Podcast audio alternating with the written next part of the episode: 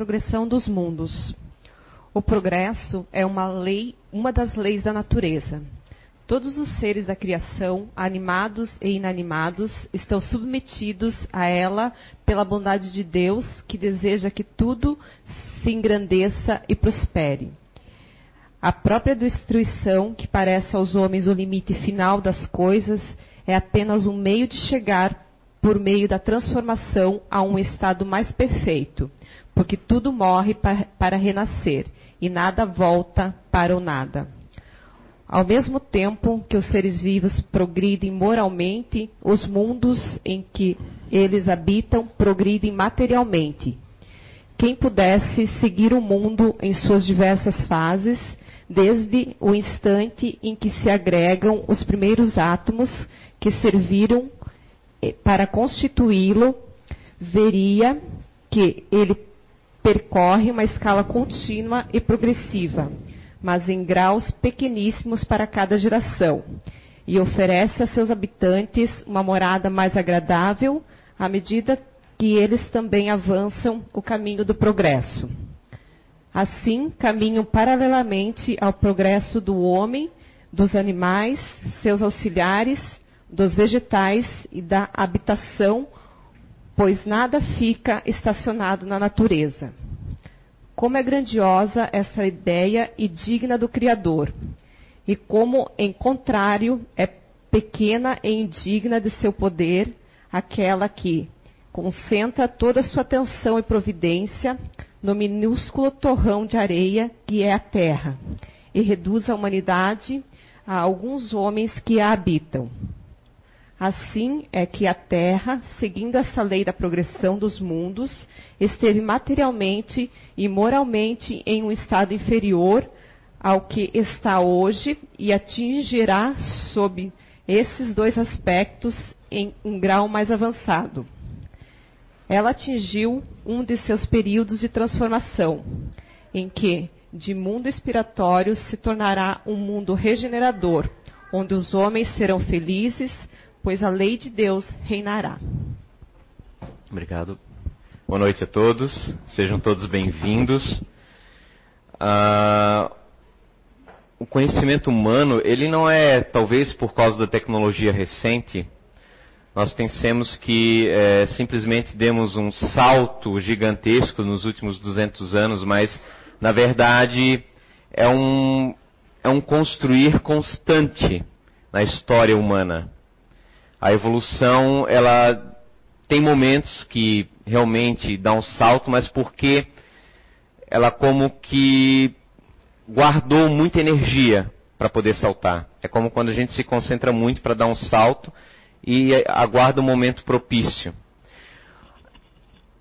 Como o tema hoje é, é a parte de física com o espiritismo, com a espiritualidade, não há como é, não falarmos né, sobre a questão das partículas que formam o nosso plano físico. Mas esse conceito de átomo, talvez para aqueles que não tenham muito apreço sobre essa matéria, é, é um conceito muito antigo.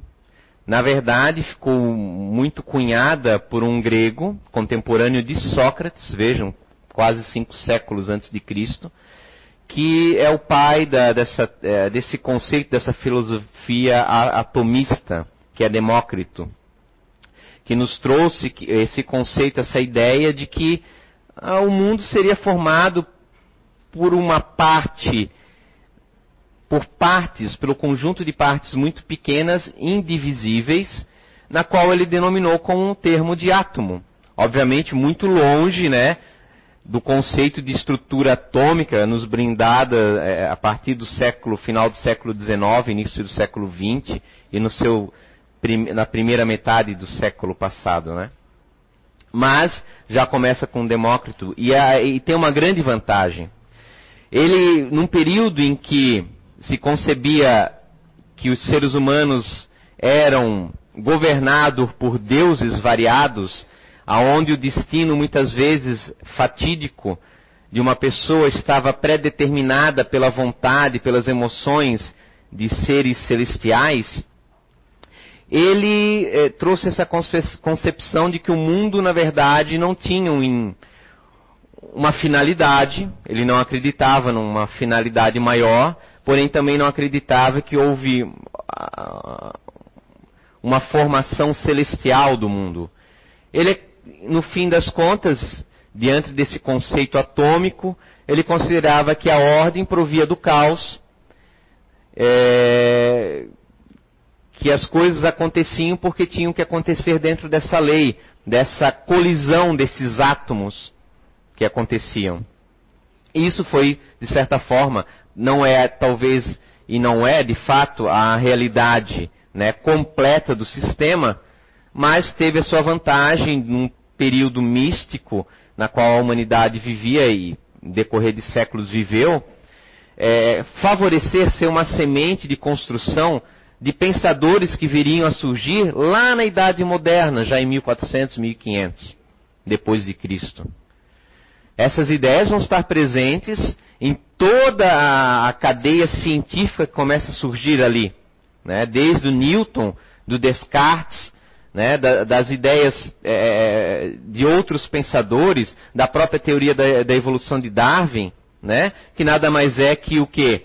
Que o caos, a, a luta entre as espécies, seleciona os melhores, que vão se aperfeiçoando não há uma, uma finalidade divina nem uma origem divina nessa ideia. E vocês vão ver que a, o pensamento científico ele se apropria e é formado com base nessas ideias. Até hoje continua em larga escala ser fundamentada dessa forma. Quando surge Descartes, que fala que o universo é um, seria um grande mecanismo mecânico, em que para que pudéssemos entendê-lo, teria que ser dividido em partes menores. Ao entender a parte menor, poderíamos entender o todo, o maior. E essa filosofia é, é, cartesiana é, vai se estender ao longo de outros pensadores. Newton vai estabelecer então o período de que a matemática poderia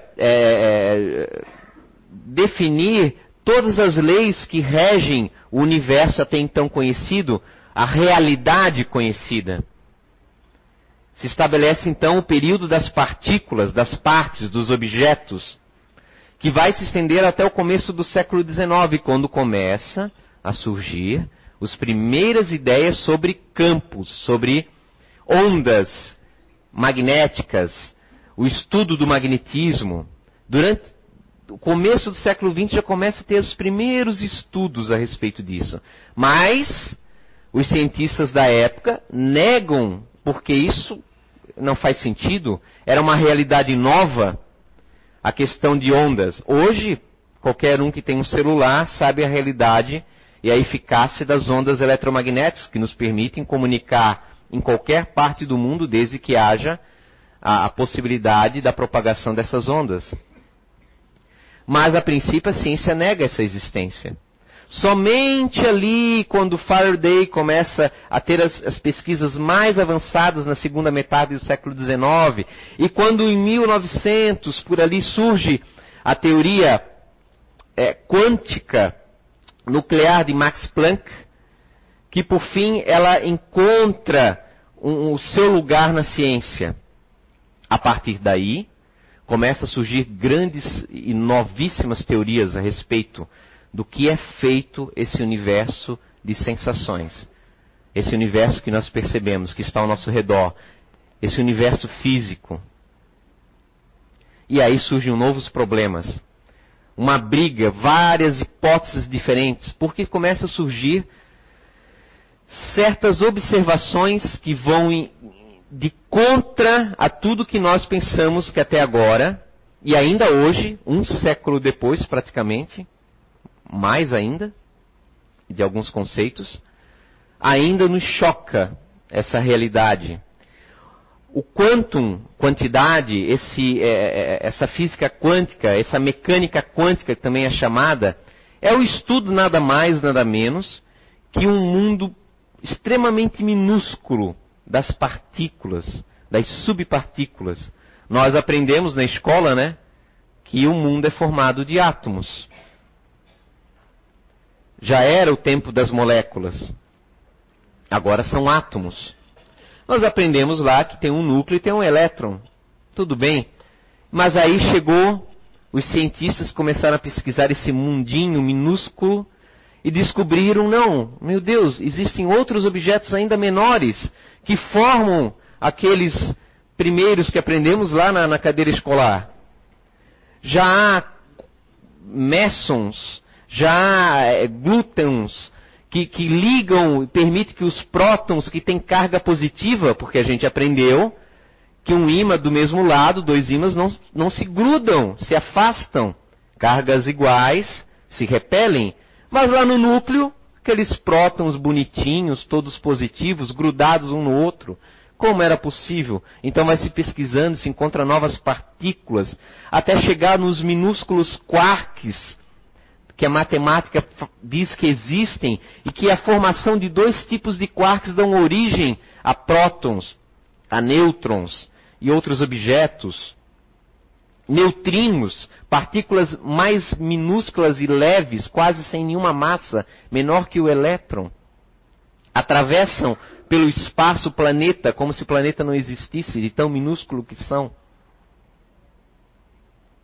Uma realidade para nós quase beirando a uma ficção científica, mas é o estudo da física na atualidade. O que para nós, como leigos que somos, né, se parece algo mágico, quase é, berrando a, a, a loucura, é matéria de estudo hoje da mãe das ciências exatas. E daí surge um monte de questionamentos. Porque se faz, veja só, uma experiência. Uma experiência famosa, que se origina, na verdade, em uma experiência óptica do começo do século XIX, apropriada e utilizada nos tempos atuais, lá do século XX, chamada fenda dupla. Alguém teve uma ideia, se pegou um, um canhão eletromagnético para disparar elétrons. Mas resolveram, como se ele disparasse, como se fosse um. Vou falar em termos mais simples, como se fosse um canhão, e lança uma partícula. Essa partícula é direcionada a uma parede, e lá ela é, é, é, registra a sua marca do impacto. Mas alguém resolve botar uma chapa no meio, e só tem um buraquinho para passar. Tudo bem, ao passar naquele buraquinho, há um ponto marcando o contato. É como quando a gente pega um, um rifle e atira no alvo, vai ficar a marca da bala lá. Ok? Colocaram do, dois buraquinhos, um fechado e um aberto. Ok. Fecharam o primeiro, abriram o segundo, continuou até a marca do tiro. Vamos falar assim. Quando se abriu os, os dois buracos desta, desta chapa, aconteceu uma coisa muito estranha. Não havia mais, como deveria, pela nossa lógica, acontecer, ter dois pontos de bala. Um pelo um buraco ou pelo outro na verdade, se apresentou uma linha inteira de buracos, como se fosse uma onda. Quando a gente joga uma pedra no lago, não forma uma onda, e a onda ela, ela se espalha e atinge toda a beirada do, do, do lago? Pois é, daqui, se estava tirando uma partícula, uma bala de elétron, e quando havia duas fendas funcionando simultâneo ao mesmo tempo, o que se via no outro lado não era dois pontos, não era a pedra que a gente jogava e marcava na lama do outro lado, o ponto exato que ela bateu, mas sim uma linha indicando uma ondulação. E aí os físicos ficaram muito intrigados. Qual é a natureza das subpartículas? Qual é a natureza de, de, de, desse, desse, átomo, desse, dessa, dessa coisa que forma a matéria física? É uma partícula ou é uma onda eletromagnética? A onda eletromagnética se espalha, se propaga pelo espaço em todas as direções. A partícula é, um, é algo físico que tem uma direção única, tem um local onde irá se é, é, é bater. Disso ali surgiu uma coisa ainda mais estranha. Ficou é, uma curiosidade. Vamos botar uns sensores nesses dois buracos?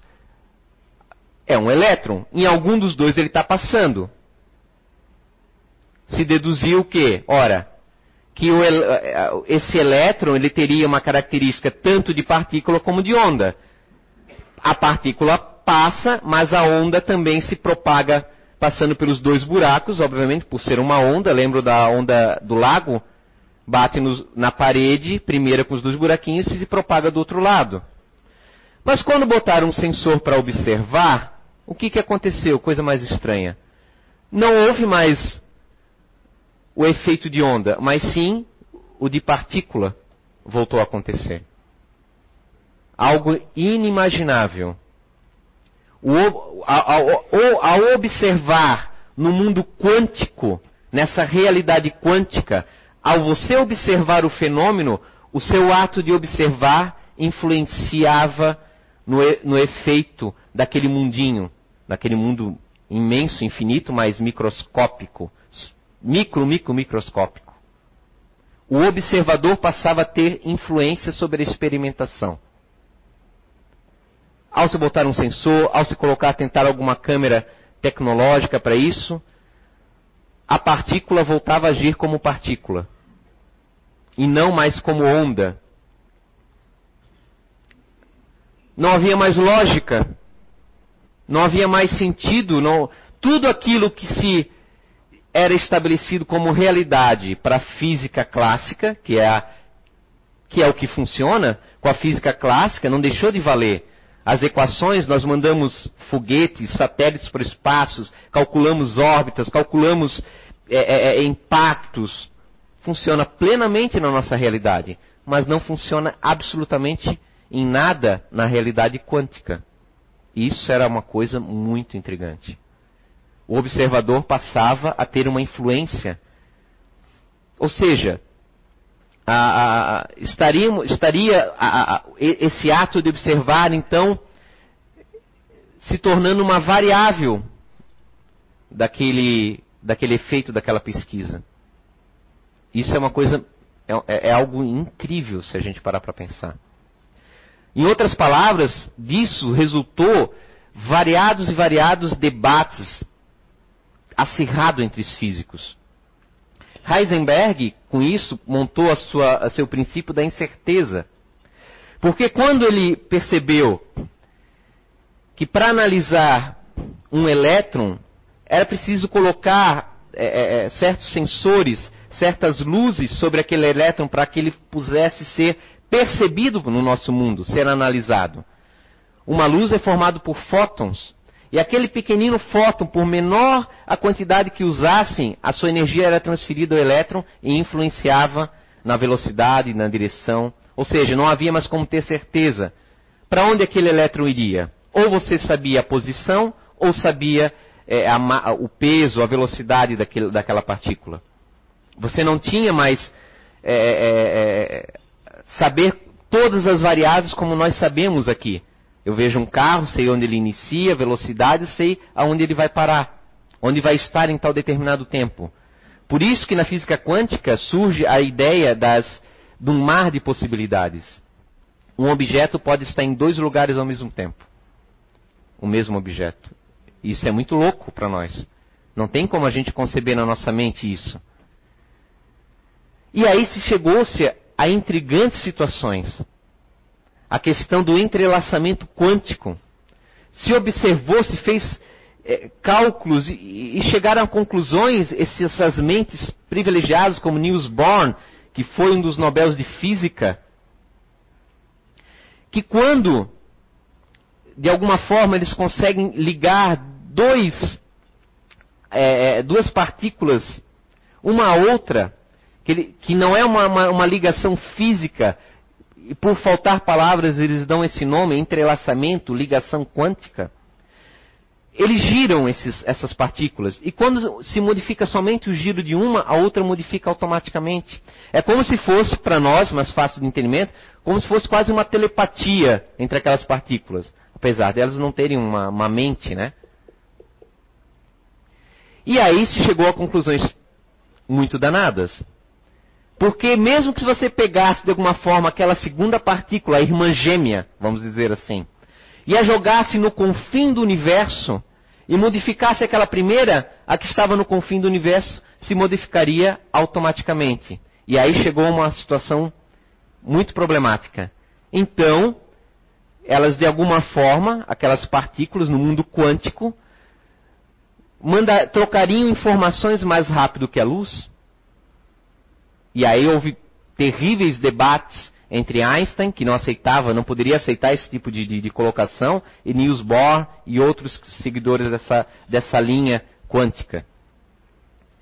Dali que vem a famosa frase de Einstein, Deus não joga dados, ou seja, não há certeza no mundo quântico. Não há como definir nada. Então Einstein falou, não, Deus não joga dados, isso não, não é a realidade. E Niels Bohr retrucou ele, para de tentar fazer com que Deus haja conforme você acha. Ou seja, essa física quântica tem um peso filosófico muito grande. Não era a intenção dos físicos, isso, obviamente, mas muitos físicos passam a, a, a, cogitar uma realidade e a questionar a realidade em que vivemos. O observador passa a ser algo inerente. Nós somos o observador. Mas o que é nós, né? Então a consciência existe, ela tem uma força sobre os efeitos físicos, pelo menos nesse mundo quântico. Há influências. Nós vamos ver daqui a pouquinho algumas experimentações modernas. Então há esse entrelaçamento, essa ligação, essa troca de informações constante entre partículas. Surge essa, é, é, essa questão de incertezas um objeto pode estar ali como pode estar aqui, não há certeza nesse mundinho ínfimo. E começa-se a haver um questionamento. A filosofia é enriquecida com essa visão quântica. Porque há um livro chamado Ponto de Mutação, fez muito sucesso na década de, de, de 80, de Fritjof Capra, outro físico em que ele faz todo um questionamento sobre a filosofia, essa filosofia de Descartes, de ver a, a, o mundo como parte e que pela parte podemos entender o todo, e as implicações filosóficas que o mundo, essa mecânica quântica vai estabelecendo na atualidade. E realmente, se nós pararmos para pensar, se pegarmos o átomo e considerarmos aquele núcleo do átomo, vamos dizer que em proporções que possamos colocar, o núcleo fosse o tamanho de uma bola de basquete, aqui presente. Os seus elétrons estariam, vamos dizer, de um hidrogênio, que é um, é um próton e um elétron ao seu redor, o seu elétron estaria rodopiando dentro do modelo né, de Planck, rodando em volta desse núcleo. É o que nós aprendemos na escola. A distância dessa, desse núcleo para aquele elétron seria, nessa proporção, 32 quilômetros de distância. Ou seja, a maior parte do átomo é formado por vazio. Quase a totalidade é um vazio, mas não há vazio, né? É um campo eletromagnético presente nisso aí. Ou seja, nós estamos andando num, aqui nesse palco e vocês aí no chão, estamos andando sobre um campo eletromagnético, mais eletromagnético, talvez mais de 90%, um campo do que matéria propriamente dita. O próprio corpo, que a gente acha que é muito sólido, ele é formado de átomos, então é formado 90% por esse campo eletromagnético. Ou seja, na nossa percepção, nada, um vazio. Um vazio interagindo com outro vazio. E nós não caímos no abismo, claro, porque nosso corpo também é, faz parte desse abismo. É um mar de energias que nós estamos voltados. E temos essa percepção do eu, da consciência de quem nós somos. Nós percebemos que nós temos consciência. É muito louco isso. Mas aí o que, que os físicos foram questionando? Como é que nós podemos realmente entender as coisas se tudo se trata de modelos, com base no que nós acreditamos, no que nós sabemos? Até então se interpretava as reações do mundo, a realidade do mundo, com base, vamos dizer, o físico, com base nessa visão da física clássica. Ele tinha um óculos, ele via com aquela lente. Agora, com a, com a física quântica, se tem uma outra visão. Mas o, o bacana mesmo é a percepção de que é, estamos de óculos, procurando esse óculos. Nunca vamos encontrar. O que é a verdade? Será que, será que tudo isso é, é realidade? É, é a verdade? Ou são modelos que nós temos sobre essa verdade? Se são modelos, será que então tudo é mentira do que nós percebemos? A cadeira, o mundo. É muito interessante, não tem como não fazer uma, uma ligação com as filosofias, né? De todos os tempos.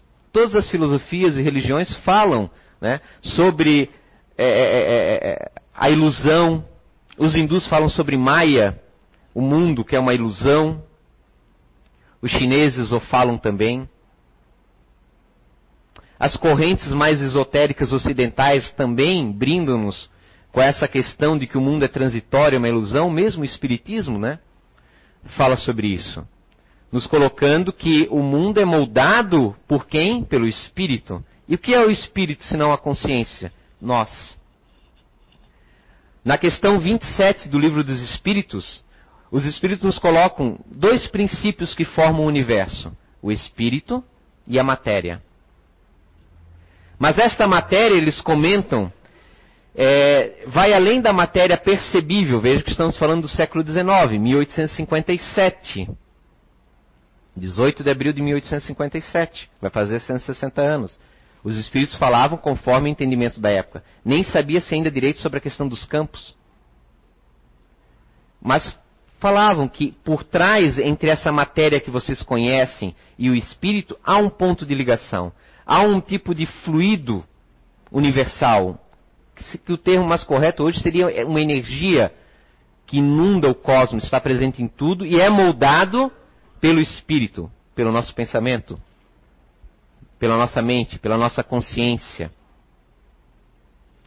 Na questão 27 do Livro dos Espíritos é uma analogia muito interessante com, a, com, os conceitos que se vai criando ao longo desses últimos tempos. Na universidade de Toronto, não, dos Estados Unidos, é, é, o Dr. Schwab, ele cria um aparelho com sua equipe muito interessante. Porque ele quer saber, tá, se nesse mundo minúsculo as coisas são meia loucas, aonde o nosso, a, a, a, o nosso olhar, o nosso pensar, o nosso ver, o nosso observar as coisas lá acabam influenciando nas reações que lá tem, mas aqui não acontece. Eu, por mais que eu pense, eu posso atravessar a parede e não consigo. Então no macrocosmo é diferente.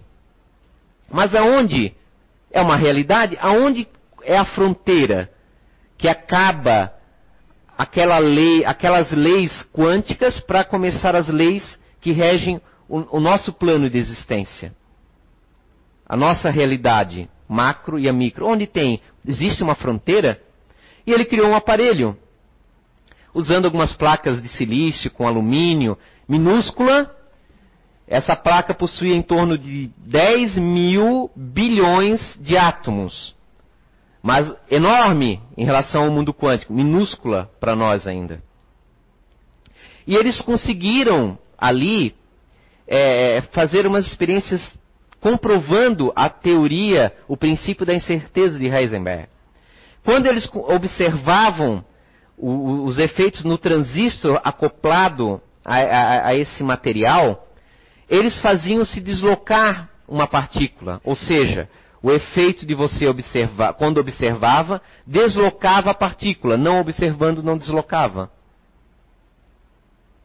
Isso foi uma experimentação, uma física experimental fantástica, de comprovação daquele princípio matemático até então.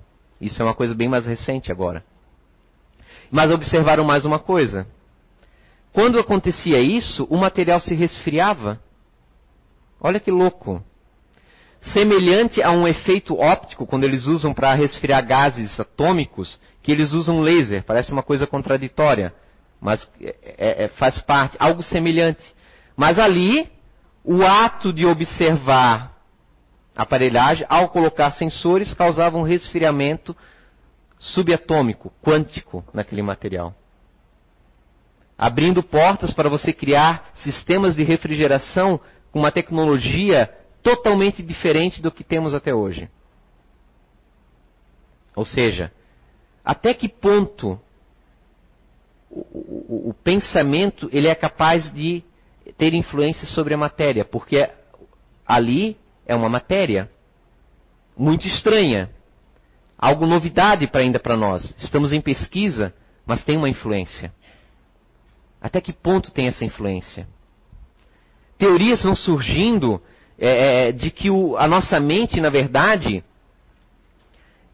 ela sobrevive à questão do cérebro físico. Opa, isso já nos é algo semelhante, né? Aqui no Espiritismo. Mas o que eu estou falando são reflexões de físicos que começam a questionar esses apontamentos. Começam a, a alguns de renome começam a falar sobre microtúbulos, aonde dentro desses microtúbulos, lá nos núcleos da célula, dos neurônios ou qualquer célula, possuem reações quânticas, como se fosse um computador. Até então era desconhecido por eles. E o conjunto dessas reações em cadeia, junto com outros túbulos, com outras células, formariam as nossas redes neurais. E aí alguns questionam: essa consciência, ela é fruto de um sistema biológico, como é a visão materialista, mecanicista?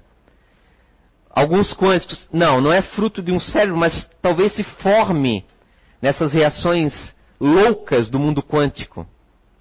E outros já começam a dizer que talvez não. Talvez é, é, é essa consciência seja uma variável fazendo parte da formação do universo. Alguns já colocam em fórmulas matemáticas que a consciência é, é, é necessária para se resolver lacunas que surgiram. Porque as ideias de Einstein na relatividade e do mundo quântico não se chocam. Não há como formar uma teoria de tudo na ciência física sem conseguir unificá-las. Então, uma luta constante entre esses ramos para, a hora, tentar sobressair sobre o outro, tentar reduzir. Mas as implicações filosóficas continuam. A, a realidade de que, de alguma forma, o ser humano, o observador, influencia nas reações quânticas, começa a se estender a outros patamares. E eles querem saber até quando, até que ponto se, eh, se modifica. Até que ponto talvez nós não possamos modificar, né, o nosso corpo físico ou a matéria que esteja à nossa volta? Afinal, nós vemos pelas experimentações parapsicológicas espíritas ao longo desses 160 anos que pessoas em alguns estados alterados de consciência conseguem perceber o que acontece além dos muros além das paredes da sua casa. E se comprova que elas viram de fato aquilo. Outras, em hipnose, regridem a vidas anteriores, comentam fatos históricos desconhecidos por elas e que são verificados e comprovados a veracidade. Não é um caso ou outro. Não dá. É, louco é você taxar que isso tudo é ao acaso, é um devaneio dessas pessoas. Não é uma dezena ou uma centena de casos catalogados, pesquisados. São milhares de casos. É como se houvesse aquele entrelaçamento quântico. Como se a consciência realmente moldasse as coisas.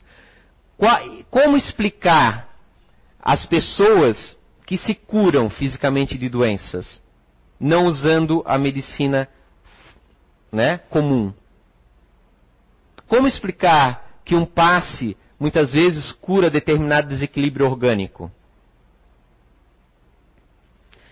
Há pesquisas, é, é, inclusive, feitas por um japonês, se não me falha a memória, em que ele pesquisou as moléculas de água e suas reações diversas diante, primeiramente, de reações de pesquisas e depois ele começou a, a colocar pessoas com um determinado grau anímico, mediúnico, parapsicológico, em contato com essas águas e tirar fotos das suas moléculas e verificar como elas se modificavam. Há um físico é, que estabeleceu,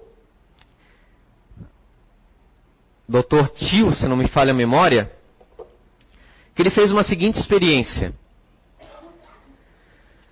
Com base, né, vejam só, com base nessa, nesse conceito quântico, será que o conjunto de pessoas pensando ao mesmo tempo, concentradas, modificaria a realidade? No passado, se fazia muitas pesquisas, é, análises parapsicológicas com o baralho Zener, que era um baralho das figurinhas, ou no cara e coroa. Mas com o advento das tecnologias, se criou máquinas, a fim de evitar ao máximo a interferência humana, que elas estabeleciam um sim ou não, é um bit. E ao longo do, do, do, da máquina funcionando, 50% ela aleatoriamente jogava um sim, vamos dizer que era uma máquina de sorteio, fica mais fácil de entender. 50% ela dizia sim, 50% dizia não, de forma aleatória. Mas no total, no conjunto, dava meio a meio a estatística da máquina. Mas ele já havia percebido, através de alguns indivíduos escolhidos, principalmente eles é, utilizavam pessoas que praticavam meditação, monges, que aquele, se você solicitasse aquelas pessoas para se concentrarem na máquina e fazerem com que ela emitisse mais número zero ou mais número um, ao longo do tempo, assim acontecia. A probabilidade pendia para o lado que a pessoa estava querendo. Agora um monte de gente vai querer estudar quântica para jogar na Mega Sena, né? Mas, vejam só, ele, junto com outras instituições, ele espalhou essas é, é, máquinas supersensíveis em cinco pontos do planeta. Em determinados momentos, 11 de setembro, quando havia né, um, grupos ali em grande concentração em determinados pontos, as máquinas, mesmo não havendo uma concentração para elas, tendiam a um determinado lado haviam variações drásticas na estatística nesses momentos coletivos. Isso nos sucede em pensamentos, reflexões muito interessantes. Ou seja, o nosso pensamento e o conjunto dos nossos pensamentos tem implicações fabulosas, tem, fazem uma, de certa forma, realidade. Não talvez imediato, como nós queremos. E eles pegaram outras pesquisas, além disso. Pegaram a questão da, da água e pediram, usando, vamos dizer, cinco amostras, uma eles entregaram a esses monges meditando, para que eles se concentrassem e solicitaram, foram bem objetivos, modifique o pH da água, torne ela mais ácida, torne ela mais alcalina, e passado alguns meses, vejam só, alguns meses, fazendo esses experimentos, a água se modificou o pH. E nas outras amostras não, que eram o controle da, da experiência. Ou seja, será que então os, as nossas emoções, e hoje se fala muito nisso, né? Psicossomático, né? Que os médicos falam. Emoções causando doenças. Os nossos nosso pensar tem uma influência muito grande sobre o, o nosso estado de ser. Sobre a água que está no nosso corpo, 70, 90% de água nosso corpo é constituído. Sobre as partículas, essas partículas quânticas, que é o que forma a nossa realidade. Nós estamos no engatinhar de conhecer muita coisa. É tudo muito novo e é tudo muito louco, essas teorias. É muito complexo e doido. Pode ser tudo verdade, pode ser tudo mentira. É um mar de possibilidades. Ou pode não ser nada disso, nós não sabemos. Novas experiências a detectaram, conseguiram observar, sem interferência, que o elétron tem, ele tem, é tanto partícula como onda. Mas isso não tira as teorias anteriores, porque outras, vejam só que louco, comprovam a, o princípio da incerteza. Outra outro teste laboratório já diz que não é bem assim. E aonde está a realidade então disso? O que forma, né? A nossa consciência, o espírito. Estamos mergulhados nesse fluido cósmico universal. E o espírito utiliza isso. O nosso próprio corpo espiritual, o perispírito, é uma, uma emanação desse fluido. Nós usamos ele para nos manifestar, seja nas dimensões não físicas, do nosso ponto de vista, para que lá interagimos um espírito com o outro, seja aqui, condensando esse fluido de forma mais visível, para ter um corpo físico. Experiências que demonstram que durante a, a formação do feto há um holograma que serve de mapeamento para as células irem se formando naquele vastidão do útero. Há, um, há quebras-cabeças interessantíssimos aí se formando, que nós podemos ir juntar. Há pesquisas interessantes, algumas vão se descartando diante de novas ideias, e outras vão se reforçando. A única coisa que podemos ter certeza nesse mar de incerteza é o fato de que não podemos manter a nossa mente fechada. O materialista, ele pode ter, de repente, ficar preso à certeza de que não, nada disso pode ser verdade, porque desmancha o meu conceito de realidade. Mas o espiritualista também, preso o quê?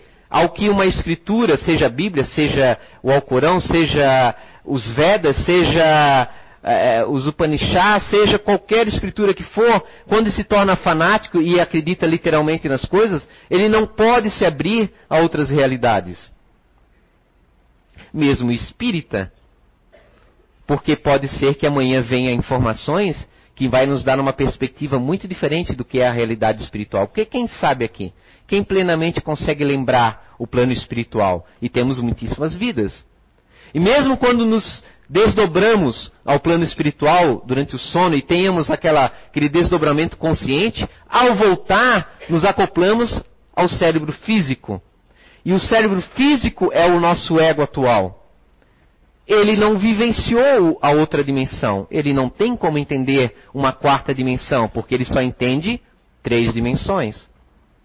Ele vai fazer analogias do que é um plano espiritual, mas nunca será a realidade será um modelo. Então hoje eu estabeleço um modelo com o que eu sei do sistema. Com novas informações eu posso montar outro sistema mais complexo, talvez melhor. Mas se eu me agarro ao fanatismo, achando que aquele espírito sabe tudo, e o que ele falou é, é, é, é aquilo, aquela é a realidade, eu posso ser um espírita também fanático e fechado aos conceitos. Mais do que nunca, a pesquisa é necessária para nós e para qualquer outra pessoa no planeta. Porque nós não podemos nos é, é, arrotar palavras de que nós sabemos de fato como funciona a vida, como funciona a, a plenitude de Deus. Não temos nem ideia do que é isso. É, é, muita arrogância quando passamos a pensar dessa forma. Mas nos é lícito que tentar compreender. Isso é lícito. Por quê? Porque toda essa informação que parece, pode parecer louca, confusa e banal, talvez para o nosso cotidiano, chegará um momento que ela vai se avolumar de tal forma que vai ter implicações morais sobre nós. Nós ainda não esquecemos no cotidiano que o, esse, essa vida é só uma passagem, é um aprendizado, e nos agarramos dela de forma terrível, como se dependesse a nossa existência espiritual a ela. Nós ainda, muitas vezes, temos raiva de outros, ficamos milindrados com outros, ficamos magoados, fofocamos, prejudicamos, manipulamos. Isso é uma ação baseada nos nossos conceitos espíritas de forma alguma. Não pode. Por quê? Porque não vivenciamos esses conceitos ainda. Não no nosso cotidiano nos é algo talvez aqui para nós curioso, que estamos aqui a escutar, né? Mas não é ainda algo que refletimos de fato. Porque se refletirmos verdadeiramente, não há como sermos os mesmos. Quando temos uma experiência mística, no sentido não é, é de fanatismo, mas de autopercepção de que somos algo muito além do que meramente esse aglomerado de células, de átomos, de espaço vazio, isso nos modifica e molda como iremos agir. Se não nos molda, ainda não chegamos então lá. Talvez tenhamos que estudar mais, talvez decorar menos, talvez estudar menos, talvez praticar menos, talvez praticar mais. É a inconstância. Cada qual, né, o chapéu se assenta de uma forma. Então estudemos, pesquisemos, as um mundo, como no mundo quântico há um mundo de probabilidades, para nós há um mundo de oportunidades nessa existência. Cabe a nós, através de uma percepção diferente da nossa realidade, aproveitarmos de forma eficaz e tornarmos aquela possibilidade, aquela oportunidade, realidade nas nossas vidas.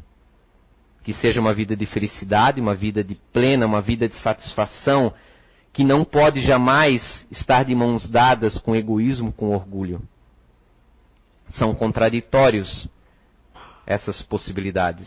Essas possibilidades, sim, como Heisenberg falava que um elétron não pode ser uma partícula e uma onda ao mesmo tempo, ou é uma ou outra coisa, nós não podemos ser humildes e orgulhosos ao mesmo tempo.